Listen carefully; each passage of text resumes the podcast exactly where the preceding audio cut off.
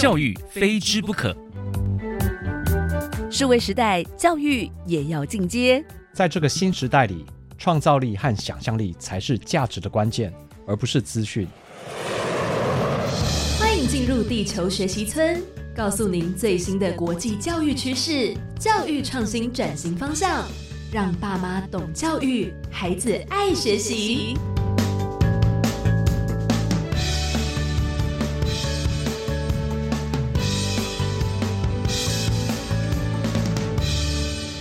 大家好，我是地球村的村民吴俊辉。大家最近的地球生活过得好吗？欢迎来到地球学习村，一起聊聊教育与学习。每天十分钟，放耳听天下。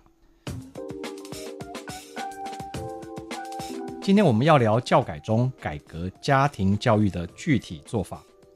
之前我们聊过，我们可以善用亲子间的那一层看不到却真实存在的影响力，来改善教育文化的现况。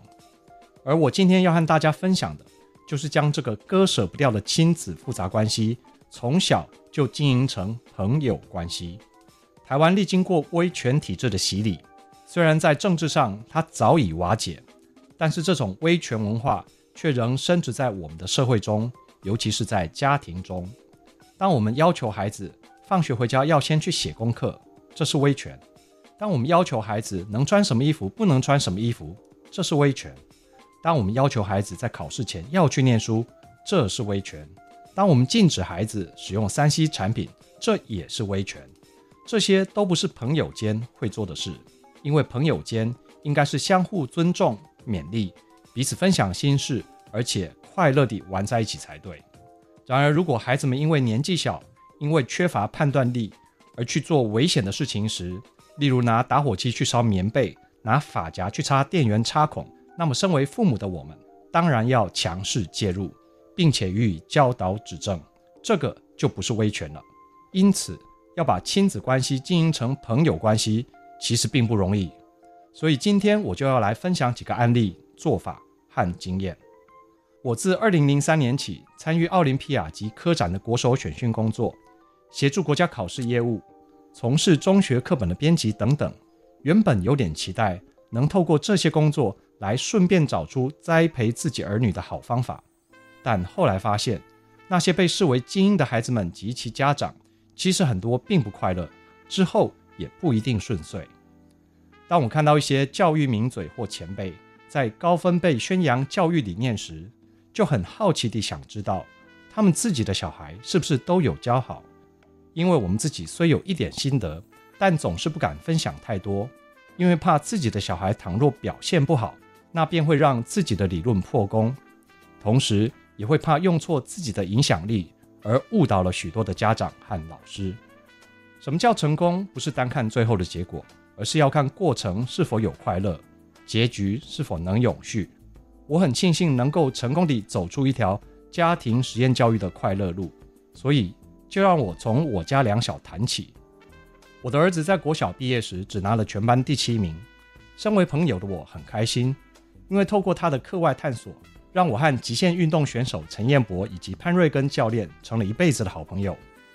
他在国中毕业时，虽然连全班前十名都没有，但他当时是网红，粉丝人数是我的八倍，单片点阅率超过一百六十万，选上台湾达人秀，也帮《寒战二》拍宣传片，这让身为朋友的我感到与有荣焉。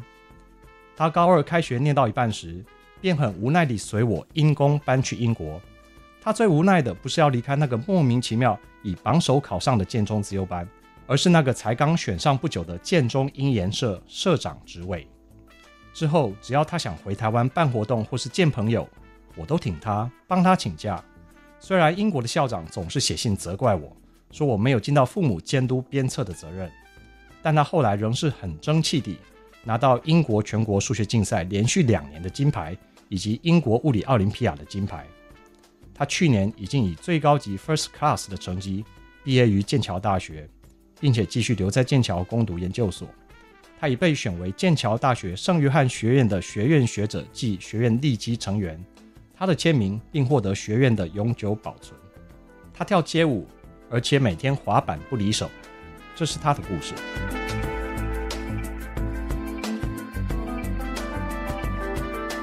另外，关于我的女儿，他在国小四年级时加入游泳校队，曾经一度哭泣说要放弃，但在一年多后开始横扫台北市、台湾北区以及全国泳赛的金牌，专长项目是自由式和蝶式。即使上了国中，他仍然担任游泳队长，每天五点起床晨泳，放学后再自发性地练泳至少一小时，这是他自己的选择。他在国二开学不久后即随我赴英。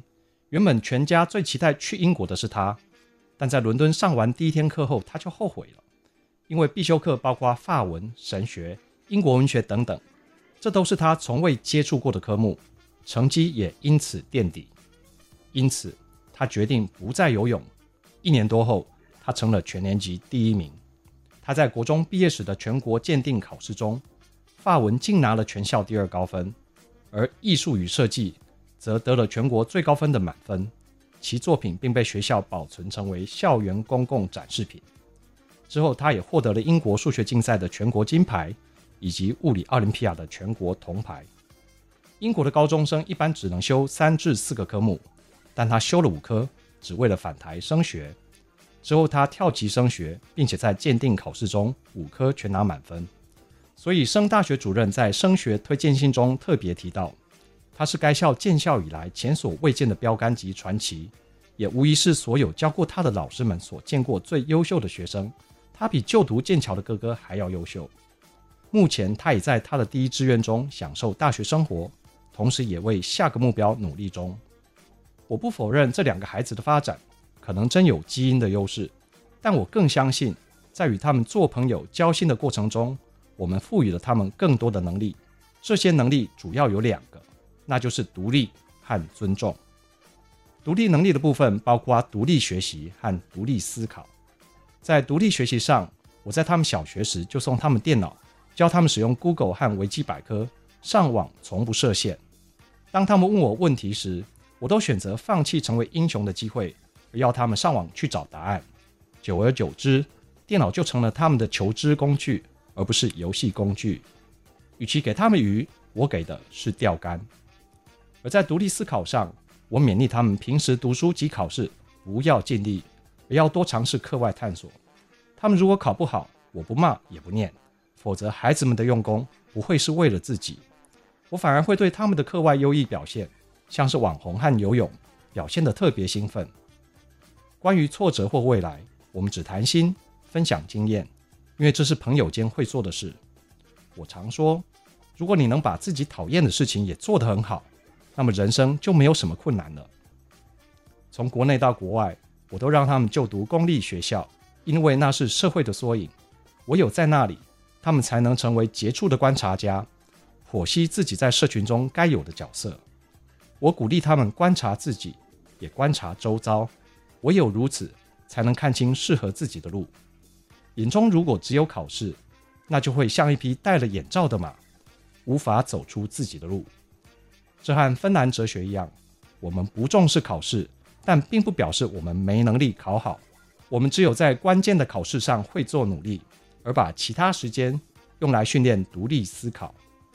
另外，在尊重这个能力上，从他们小学开始，我进他们的房间时，一定会先敲门等回应。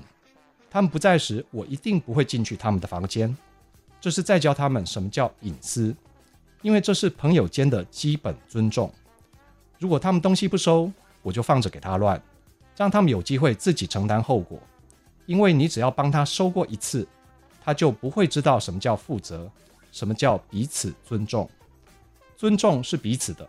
当我们尊重孩子时，孩子也会开始尊重我们。此时沟通的管道就打开了。朋友的关系才能得以建立。从他们当网红、当游泳选手，到现在成为剑桥的研究生和走上杏林之路，每一个转折都是他们自己的决定。一路上，我们也一直都是好朋友。他们也没有出现过所谓的青少年叛逆期。这是一条有趣的路，希望有兴趣的听众朋友们也能试着走走看。我是吴俊辉，祝你有个愉快的一天，我们下次见。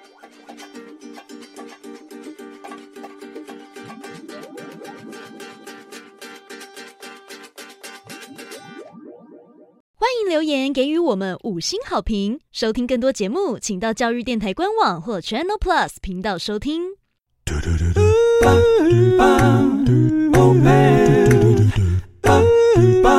Open your mind, open your mind，就爱教育电台。